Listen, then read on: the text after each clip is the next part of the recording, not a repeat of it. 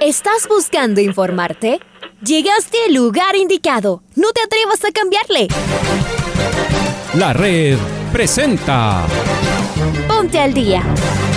Información deportiva al instante sobre la actualidad de los equipos ecuatorianos muchos goles y el drama que tanto disfrutamos. Los albos se pusieron en ventaja con doblete de Adolfo Muñoz. La Libertadores Femenina cuenta con sus 16 equipos. Con la conducción de los periodistas de la red, Raúl el Profe Chávez y Andrés del Pichón Villamarín. Mucha información que contarles aquí en 102.1 FM. El microciclo de la selección que arranca el día de hoy. Ponte al día. La red. Bienvenidos.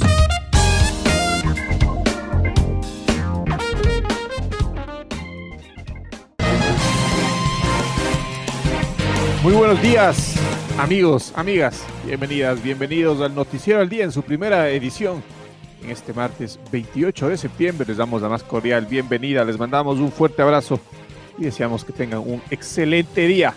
Raúl Chávez y el día de hoy les vamos a estar acompañando aquí en el Noticiero al Día junto a nuestro compañero Leonardo Durán en Controles.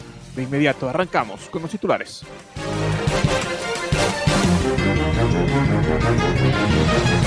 El COE preaprobó el retorno de los hinchas en la Liga Pro. El Nacional con ausencias sensibles visita el día de mañana a Atlético Santo Domingo. Gualaceo con serias posibilidades de ascender a la Serie. Michael Carcelén sería el reemplazo de Nixon Molina. Sociedad Deportiva Aucas volvió a las prácticas luego de no jugar el fin de semana. Liga Deportiva Universitaria empezó a preparar el partido frente a Guayaquil City. El volante Pedro Larrea estará seis semanas fuera de las canchas en Deportivo Cuenca. La fase de grupos de la Champions League continuó el día de hoy.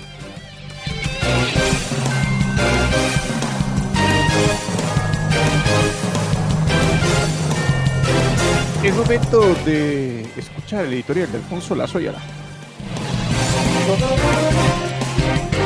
Y el hincha volverá al estadio. Ya solo estamos en el pulir de los detalles. Será con el 30% de aforo y no en todas las canchas al mismo tiempo. Pero ya está. Ya fue la selección, esta semana será la copa y casi enseguida el fútbol que más nos gusta. Nos hemos enfrascado en discusiones de redes sociales las ya clásicas teorías de la conspiración, los errores arbitrales como si fueran nuevos en nuestro país o en el mundo, y de la esencia, ya nos acostumbramos a no estar. Los amantes de la música saben valorar lo que es mirar y escuchar a los artistas en vivo, siendo virtuosos, y tú estar ahí. A los cantantes alcanzar esa nota lejana y perfecta, esa que nos emociona, que nos eriza. Ahí, en el teatro, en el coliseo, no importa el tipo de música que te guste. Y el ejemplo corre para los museos o cualquier competencia de cualquier deporte. La necesidad de estar, de sentir el entusiasmo de otros como uno. Han pasado 18 meses de permanecer alejados de eso que también es parte de nuestro día a día, que incluso muchas veces nos saca un ratito de la realidad, que nos hace vibrar, sufrir, reír, vivir. Esa cotidianidad que quizá no sabíamos que teníamos y que ahora la extrañamos más que nunca. Solo otros como nosotros lo entienden y cada uno con otros como ellos. Y nosotros hablamos de deporte, de competencia, de esfuerzo, de empuje, de aliento. Sí, hablamos de fútbol, de esas canchas repletas ya no solo de aficionados, sino de sueños, ilusiones, anhelos, y también de gritos, abrazos, lágrimas. Una cancha de fútbol es también a lo largo de los años buenos y entrañables recuerdos. Los padres, los hermanos, los abuelos, los amigos. Y por supuesto ese gozo inolvidable que llegaba mucho más esporádico que la tristeza. Y estábamos rodeados de alguien especial, alguien que nos enseñó o alguien a quien le compartimos conocimiento. Y estuvimos con los que sentían los mismos colores que no se pueden explicar. Y, antes más que ahora, con aquellos que defendían otras camisetas. Nos acordamos de esos gritos de gol, más de los que nos hicieron bien que de los otros. Total, uno elige de qué acordarse y nadie nos puede obligar a lo contrario ir caminando, ir en un bus, ir en el carro, escuchando, comentando, inmortalizando, imaginando. Y luego las banderas, las camisetas iguales, las gorras, las pinturas, y enseguida el rugir cercano que solo se siente en un estadio de fútbol. Hay gente, no lo dudo, que no sabrá de qué estamos hablando. Nosotros lo decimos para los que lo entenderán y estarán pensando cómo va a ser el regreso a la cancha y con quién. El fútbol, una vez más, servirá para decirnos que estamos volviendo a lo que conocíamos como nuestra cotidianidad, aunque para muchos ya nunca será igual. Estamos a punto de volver. ¡Qué alegría futbolera!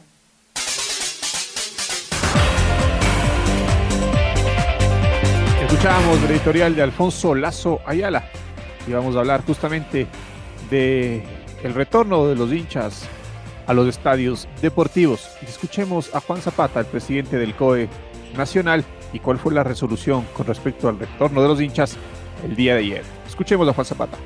Así que hoy hemos dado un paso bastante grande. Eh, vamos a hacer, después de la participación de la selección ecuatoriana en esta triple fecha, un partido piloto que eh, son dos provincias las que pueden hacerlo de acuerdo a su porcentaje de vacunación, que es Pichincha y Manaví. Nos pondremos de acuerdo en dónde hacemos este plan piloto, creo que va a ser en Quito, ¿no? Eh, o, en, o en la provincia de Pichincha, eso ya lo determinaremos. Y de ahí, de acuerdo a este pilotaje, la siguiente fecha, ya empezaríamos nosotros con el porcentaje que lleguemos a estar de acuerdo eh, a, retornar al público hacia los partidos de la Liga Pro. Así que mucho depende de que la gente se vacune, de que tengamos un buen comportamiento y sobre todo, y quizás eso ya lo podrías explicar tú, existen cosas muy importantes en este protocolo, como el RUA que lo explicará Miguel Ángel, y sobre todo un código de ética. Aquel, aquel hincha que no tenga un comportamiento, no solamente desde el punto de vista eh, de, orden público, sino epidemiológico, pues no puede ingresar eh, después a los partidos. Eso, es fundamental. Va a haber un control.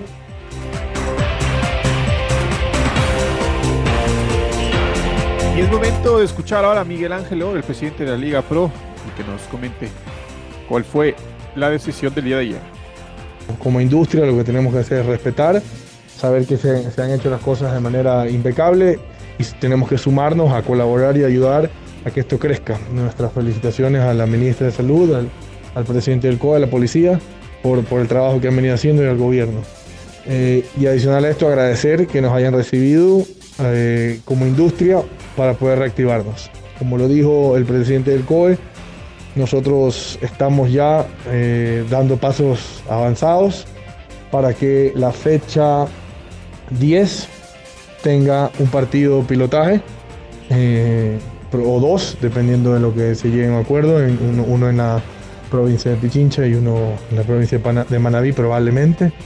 Y la fecha 11, si todo sale bien, Dios mediante, podamos tener un aforo ya eh, permitido en el que ellos, ellos darán el número, el porcentaje, para que ya se juegue, se juegue con público en todos los partidos de la Liga Pro. Buenas noticias, sin duda alguno, para el fútbol ecuatoriano. Y ahora es momento de escuchar a Jimena Garzón, la ministra de Salud, y sus declaraciones con respecto a ese tema. La solución es que nosotros vamos a monitorear cómo nos van estos eh, partidos de fútbol, que, ustedes ya saben, el, de Barcelona Flamingo, que está autorizado el 30% del aforo. Se ha hecho un gran trabajo en conjunto con la Policía Nacional, con el COE para em, determinar cómo es el comportamiento de la población en este partido y también luego del partido. Y vamos a hacer un monitoreo epidemiológico muy estricto para determinar si es que no ha habido brotes. A partir de eso se tomarán las, siguientes decisiones. Vamos eh, a ir trabajando en conjunto, vamos a estimular a que los, los ciudadanos se vacunen y dependiendo de esa respuesta, pues tomaremos las decisiones pertinentes.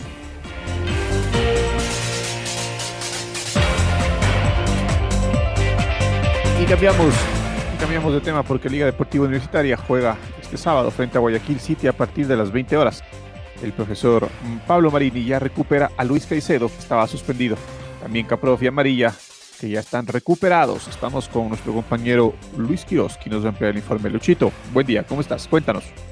Andrés y Raúl, qué gusto saludarles. ¿Cómo están? Liga Deportiva Universitaria ya piensa solamente en el partido del sábado ante Guayaquil City a partir de las 20 horas en el estadio Rodrigo Paz Delgado. La buena noticia para el profe Marini es que recupera a Luis Caicedo, que ya cumplió sus dos partidos de suspensión.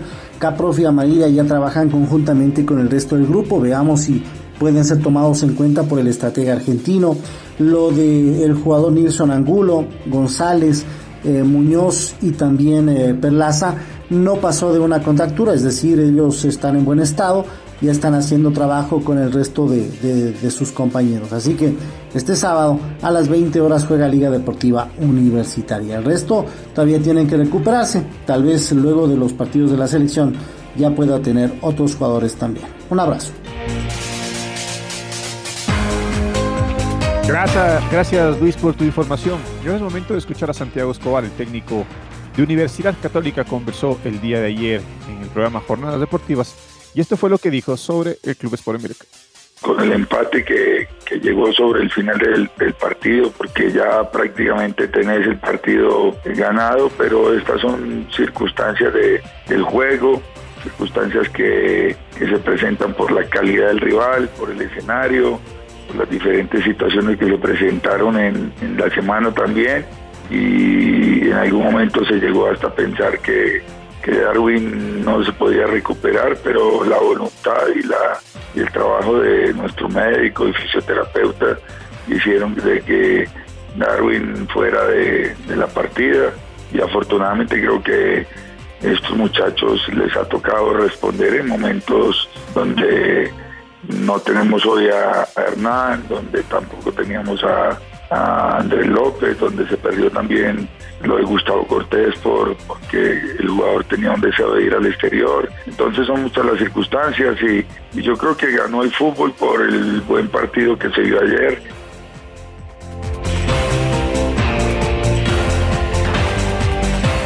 Y las polémicas de arbitraje han sido bastantes durante este año y en la última jornada no fueron la excepción. Escuchemos lo que dijo Santiago Escobar específicamente sobre el arbitraje nos equivocamos los entrenadores, nos equivocamos los, se equivocan los jugadores, se equivocan los integrantes de un cuerpo técnico que, eh, que están expresando cosas desde, desde los bancos. Y muchas veces ese árbitro siente, siente esa presión. Y si no tiene personalidad, si no tiene ese carácter, pues deja llevar el, partido y que continúe el, el juego y entonces cuando ya ese entrenador y ese jugador ve que está ganando un espacio y se pierde el, respeto hacia la autoridad y cuando se pierde el, respeto y el árbitro permite eh, que se le hable de una u otra manera, pues eh, ahí es cuando todo se sale de las manos y hay, hay insultos desde un banco y hay insultos desde el otro. Entonces si al otro lado se permite el insulto, viene el insulto de este lado y me parece que eso no le hace a bien al fútbol y todos debemos colaborarnos, señalar es lo más fácil.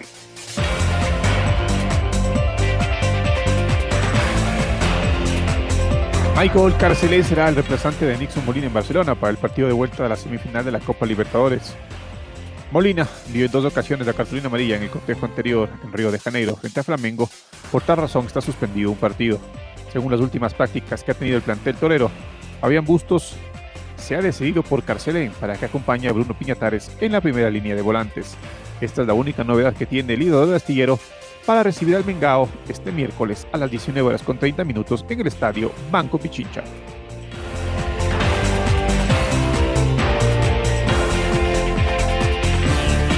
Y Deportivo Cuenca informó en sus redes sociales que el jugador Pedro Larrea sufrió un desgarro de ligamento lateral interno que lo mantendrá alejado de las canchas por un gran tiempo. Estamos con nuestro compañero Pablo King, nos va a ampliar la información. Pablito, buen día, ¿cómo estás?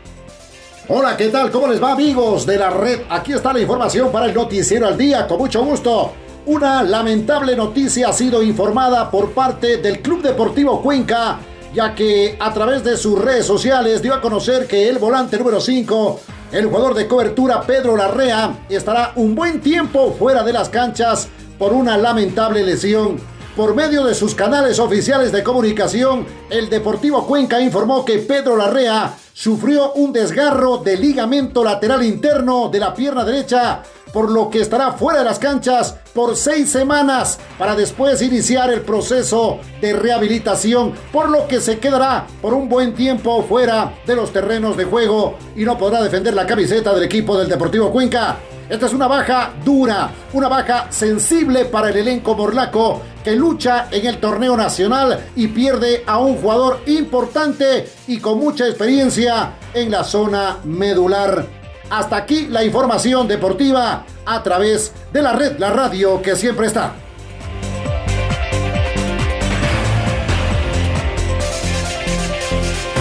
Gracias Pablo, gracias Pablo, fuerte abrazo, ya nos reencontramos en la primera luz. Sociedad Deportiva Aucas no jugó el pasado fin de semana, ya que su partido frente a Barcelona quedó aplazado por el cuadro torero que está disputando las semifinales de la Copa Libertadores. Así el plantel tuvo un amistoso frente a América con un triunfo por la mínima. El único gol lo marcó Johnny Quiñones. La alineación que dispuso el técnico Héctor Vidoglio fue con Frascarelli, Mina, Pisorno, Fontanini, Mejía, Vega, Quiñones, Cano, Sánchez, Figueroa y Fridisevski. Aucas por la fecha número 9 de la segunda etapa de esta Liga Pro visitará a Olmedo en el Estadio Olímpico de Riobamba.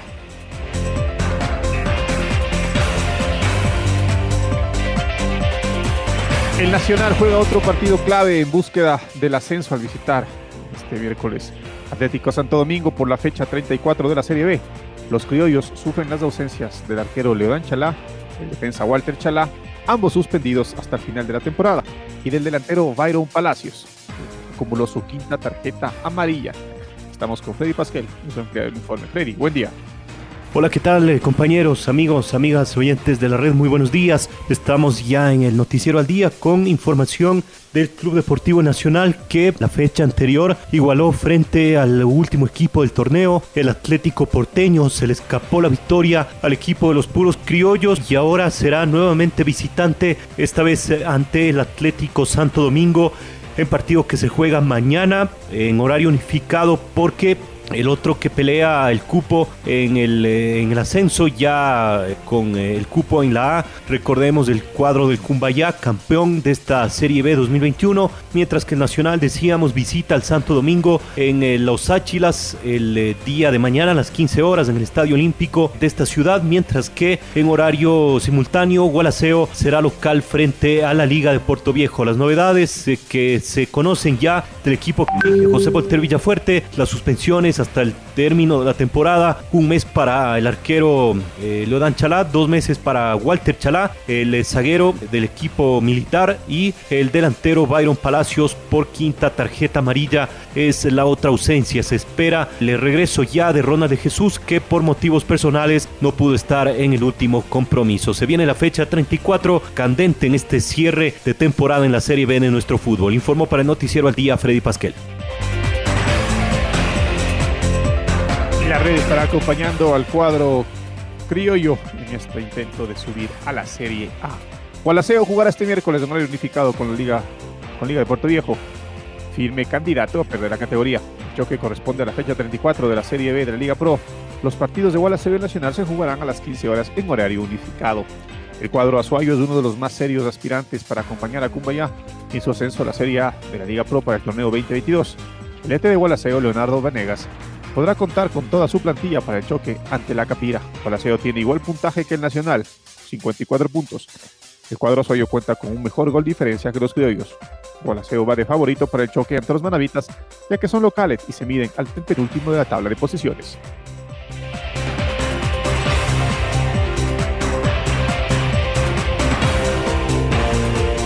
La fase de grupos de la Champions League continúa el día de hoy. Estamos con Domingo Valencia, nos va a contar los detalles de esta nueva jornada. Domingo, buen día, ¿cómo estás? Hola compañeros, ¿cómo les va? A las 11.45 hora de Ecuador comenzará la segunda fecha de la fase de grupos de la UEFA Champions League. En Ucrania, el Shakhtar Donetsk recibirá la visita del Inter de Milán en el duelo de perdedores de la primera fecha. Por esa misma zona, a las 14 horas, el Real Madrid jugará ante el Sheriff Tiraspol en el Santiago Bernabéu. A las 11.45, el Ajax de Ámsterdam será local ante el Besiktas de Turquía. A las 14 horas por ese mismo grupo, el Borussia Dortmund jugará ante el Sporting de Lisboa en Alemania. A la misma hora, el Porto recibe a Liverpool en Portugal y el AC Milan juega de local ante el Atlético de Madrid. Por el grupo A, el Brujas visita a Alemania para enfrentar al RB Leipzig y en uno de los partidos más importantes de la jornada de martes, el Paris Saint-Germain recibe en el Parque de los Príncipes al Manchester City. A última hora, Pochettino confirmaría la inclusión de Lionel Messi, que volvería a enfrentar a Guardiola. En la jornada del miércoles a las 11 horas 45 el Atalanta enfrenta en Italia al Young Boys de Suiza y a las 14 horas por el mismo grupo el Manchester United reedita la final de la Europa League de la temporada pasada recibiendo al Villarreal en Old Trafford. A las 11.45 el Zenit de Rusia recibe en San Petersburgo al Malmo de Suecia. Por esa misma zona, la Juventus será local en Turín ante el Chelsea, campeón reinante. Además, el Red Bull de Salzburgo de Austria jugará en ante de Francia, el Wolfsburgo con el Sevilla en Alemania y por el grupo E, el Bayern Múnich enfrentará en Múnich al Dinamo de Kiev y el Benfica recibe al Barcelona en Lisboa. Informó para el Noticiero al Día Domingo Valencia. Compañeros, volvemos con ustedes de Estudios Centrales. Fuerte abrazo, Domingo. Muchas gracias por tu información. Y es momento de escuchar a Mauricio Pochettino, el director técnico del Paris Saint-Germain. No creo que sea el primer gran test. Yo creo que cada test para París siempre, siempre es importante. Las circunstancias del debut de la sesión eh, fueron, fueron difícil. Poco a poco hemos ido conformando el grupo que hoy tenemos. A partir de que conformas el grupo necesitas tiempo pero creo que cada partido es un desafío diferente para, para el equipo y realmente estoy contento, más allá del empate en Brujas, que nos queda ese sabor eh, amargo de no haber conseguido la victoria, creo que en el resto estamos eh, con la satisfacción de, eh, de estar trabajando, de tener resultados positivos y, y, a la vez teniendo una buena evolución ¿no? en, en el juego. Así que en eso estamos satisfechos. Más allá que ya sabemos que la demanda es hoy, para un club como Paris Saint Germain es hoy, no es mañana, quizás es ayer, no hoy, eh, y sabemos que tenemos que convivir con esa, con esa responsabilidad.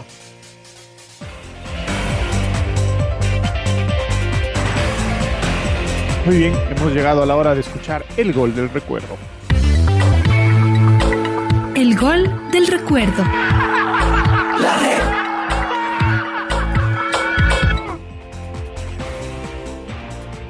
El 28 de septiembre de 2013, Universidad Católica se enfrentó al Club Deportivo Nacional por la decimotercera fecha de la segunda etapa en el Estadio Olímpico Atahualpa. Los camaratas se impusieron 1-0 con este gol de Henry Cangá, que lo recordamos a continuación en los relatos de Alfonso Lazo Ayala y los comentarios de Patricio Granja. La pelota es de Diego Benítez. Allá va Diego. Corre por izquierda. Le pide por el centro Jonathan. Otro puntapié. Vaya. ¿Cómo ha pegado ahora? Algunos muchachos del Nacional. Jorge Valencia. Nacional se defiende con 10. Y aquí viene otra vez el trencito azul. 6 jugadores. Se suma Andrés Mendoza para que sean siete los que se van a meter en el área. Nacional se defiende con los 10 que le quedan. Y aquí va a venir el centro desde la izquierda. Jonathan de la Cruz para levantar el balón. Recién el árbitro está pitando. Se acerca Jonathan. Atención, Amaga, para ver si sale la gente de Nacional. Llega el balón. Atención, Andrés.